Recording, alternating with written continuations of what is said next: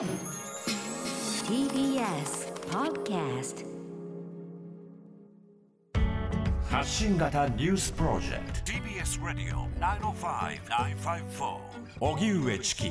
セッション。8道県の緊急事態宣言の追加、今日決定へ。政府は今日、緊急事態宣言とまん延防止等重点措置の対象地域追加のため、専門家らによる基本的対処方針分科会を開催しました。緊急事態宣言の対象地域に、北海道、宮城、岐阜、愛知、三重、滋賀、岡山、広島の8つの道と県、まん延防止は高知、佐賀、長崎、宮崎の4県を追加することなどが分科会によって了承されました。期間はあさって金曜から来月12日までとなります。分科会では専門家から新学期が始まり学校で感染が拡大するとの指摘が相次いだということで政府は小中学校や幼稚園に抗原検査キットを80万回分配布するほか大学や高校にはオンライン授業を徹底させるなどの方針を示しています菅総理は午後6時からの対策本部会合で正式表明し9時から記者会見をする方針です。共同通信によりますと今日の菅総理の記者会見をめぐっては当初立ったまま質問に答えるいわゆるぶら下がり取材に応じる方向で調整していましたが急遽記者会見に変更になったということです。バッハ会長がなぜ来日するのか尾身会長が苦言。国会の閉会中審査衆院厚生労働委員会が今日開かれ政府分科会の尾身会長が出席し学校が始まっていることでまた感染拡大や医療逼迫もあり得ると述べ各自治体に夏休みの延長などの検討を求めました。また尾身会長は東京パラリンピックの開会式に出席するため IOC のバッハ会長が再来日したことについてバッハ会長の挨拶が必要ならなぜオンラインでできないのか。国民にお願いしているんだったらオリンピックのリーダーバッハ会長なんでわざわざ来るのかと。普通のコモンセンス常識ならできるはずなんですね。銀座も一回行ったんでしょうなどと苦言を呈しました。その上で尾身会長は子どもたちの感染についても子どもの教育といっても教育はいくらでもできる。なんでこの時期に行うのかと述べました。それでは緊急事態宣言を新たに8つの道と県に追加。こちらのニュースについて TBS ラジオ国会担当の澤田大記者に聞きます、はい、澤田さんこんにちは。こんにちは。よろしくお願いします。お願いします。お願いします。では今日の宣言に関する流れを教えてください。はい。あのまあ先週の時点で緊急事態宣言まあ東京に関して例えば延長でしたりとかまあ他の地域で追加ということがありましたけれども、はい、その後もですね各地で新規の感染者がまあ拡大していっていまして、うんうん、まあ先週末の時点でまあいくつかの自治体からまあ宣言とか、えー、まん延防止等重点措置に入れてくださいという要望が政府に寄せられていました。はい、でそれを受けて、まあ、宣言の拡大というのはもう時間の問題だなというふうには思ってたんですけれども、まあ、週が明けてからあの毎日5大臣会合という会合が行われてまして、まあ、各地の状況について分析していたと、うん、でそれによって、まあ今日、えー、正式に、えー、これから決まるということで、北海道と宮城と、えー、岐阜、愛知、三重、滋賀、岡山、広島の8道県が緊急事態宣言、えー、それに準じた、えー、まん延防止等重点措置に、えー、高知、佐賀、宮崎、長崎の4県を追加するということを今日午前中の分科会に諮りまして、えー、まあ、そこでは了承されたということですね。で、えー、先ほどまで国会で西村大臣が説明をしてまして、この後午後6時から政府の対策本部というのが開かれまして、そこで正式に決まるということですね。はい、はい、で総理の会見は、えー、午後9時からということになりました。なるほど。これ、前回、京都、茨城、栃木などを追加して、1週間でさらに追加という、この流れについてはいかがですか、はい。ま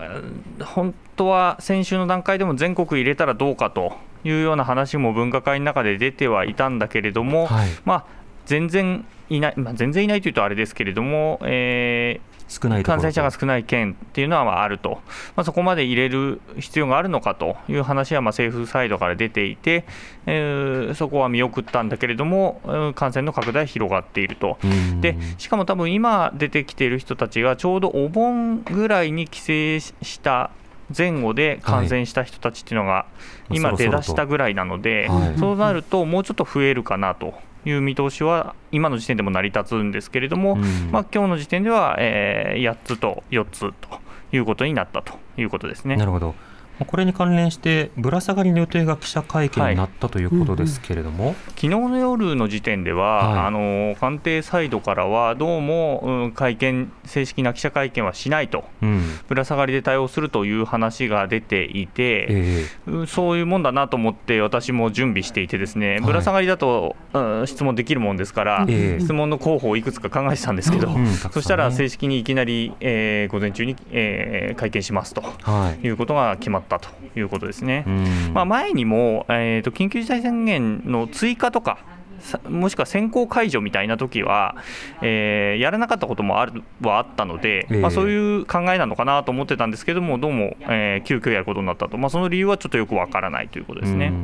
まあ、あの通常やった方がいいですよね、そしてあの、単に緊急事態宣言出ましたということを伝える場ではなくて、うん人々に対して新たな方針に、まあ、賛同してもらい、協力をしてもらい、議論してもらうということが必要なので、まあ、こういった記者会見やることは必要だとは思います。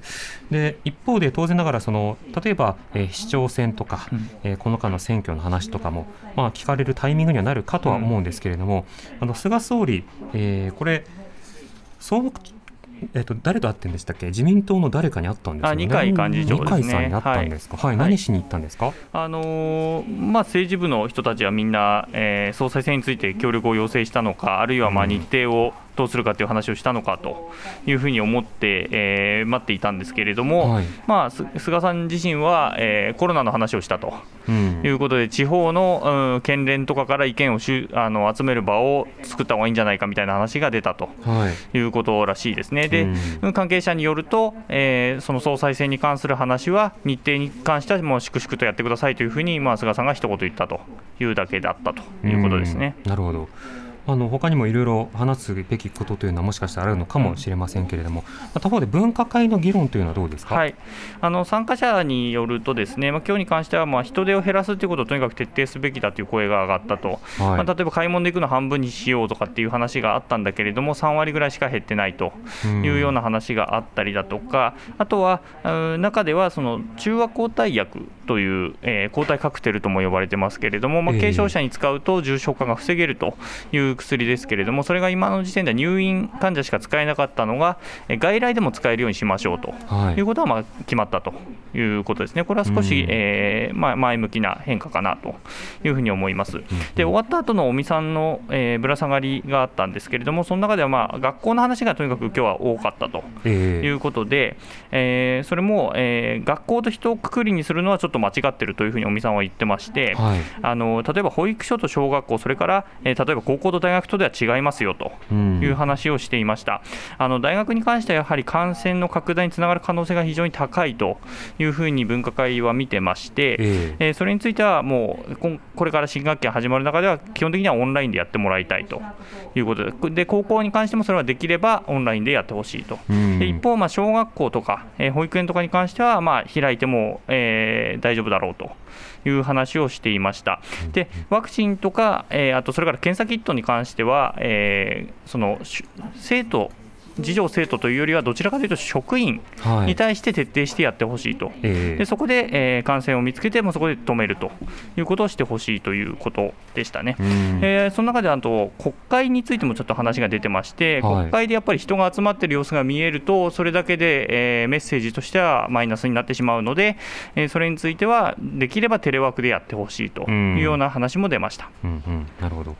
あのまあ、教職員に、ね、そのワクチンをしっかり接種してもらえるようにしましょうなど、うん、いろんな論点が出ていましたが、あの公開あの抗体カクテル療法についても、じゃあ、その接種できる医療体制の、うん。まあ、充実などいろんな課題というものが常に伴いますよね。まあ、そうなんですよね、まあ、使える場所がまあ少ないっていう話と、まあ、先週の会見の中では、まあ、ストックができないんじゃないかっていう話が、医療機関ごとにストックできないんじゃないかっていう話があって、うん。まあ、それについては、いや、あの運べるようにしてますよと、えー強く菅総理は言ってたわけですけれども、うん。まあ、それが行き渡ってるかというと、必ずしもそうではないと、ええ。まあ数自体が限られてますから、まあ、一部報道だと7万って言っていて、うん。まあ、それよりもっと多いっていう話もあるんですけれども、にしても1日中、1日の感染者が2万5千人出てる中で、もちろん全員に打てるわけではないけれども、はい。